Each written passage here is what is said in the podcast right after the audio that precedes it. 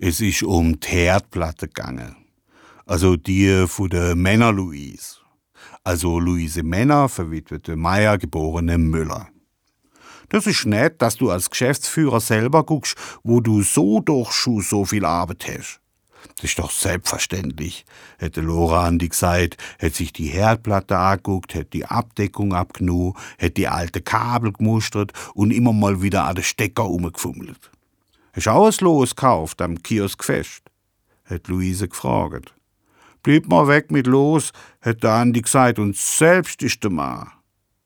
Und noch hat er erzählt, dass er das Elektrikergeschäft nur deswegen so auf Vordermann gebracht hat, weil er etwas macht. Tag für Tag, von Morgen bis in die Nacht. Es geht gar nicht anders, wenn du es zu was bringen willst. Glück muss man sich erarbeiten.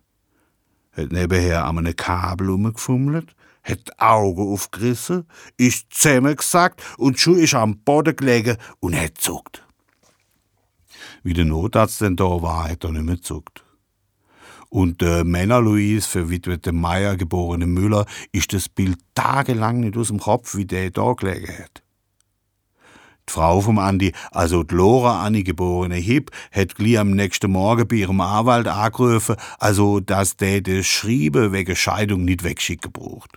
Hat sich so erledigt.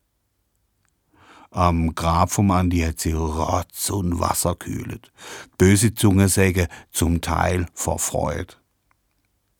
Und im Andi sind selten, weil die Blitzer auch.